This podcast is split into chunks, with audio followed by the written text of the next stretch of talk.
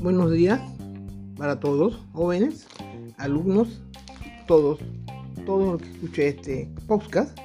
Bienvenido a este podcast sobre comunicación educativa. Consejo para mejorar la comunicación en la clase. Se estará promoviendo los detalles que en mi haber siento que son necesarios para la comunicación en el aula.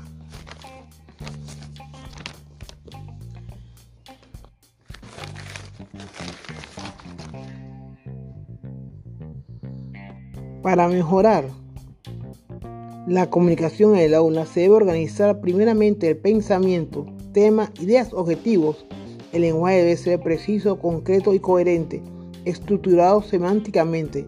El tema debe estar relacionado, por lo tanto el contacto visual y la voz debe llegar hasta el más alejado de los alumnos en la clase. Es decir, todos deben escuchar y recibir el mismo mensaje. Al igual se debe percibir y sentir la misma empatía que genera el docente para crear su clase. Esa motivación es sumamente importante. Para agregar, la comunicación en el aula, la eficacia de ella depende de la capacidad que tenga para motivar y crear el docente una atmósfera positiva donde fluya y despierte en los estudiantes el impacto que cautive e incremente el interés por aprender. Ejemplo vivencial.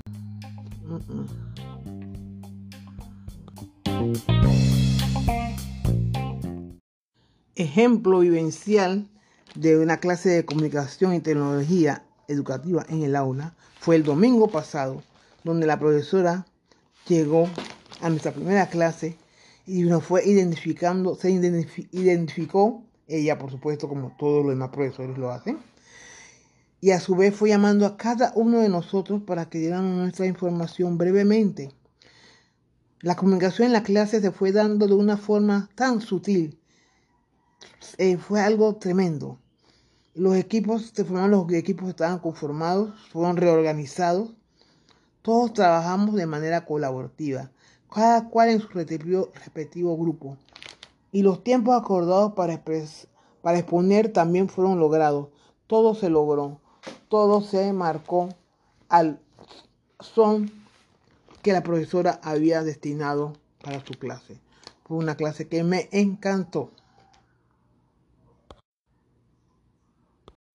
Ejemplo vivencial de una clase de comunicación y tecnología educativa en el aula fue el domingo pasado, donde la profesora llegó a nuestra primera clase y nos fue identificando, se identificó, ella por supuesto como todos los demás profesores lo hacen, y a su vez fue llamando a cada uno de nosotros para que dieran nuestra información brevemente.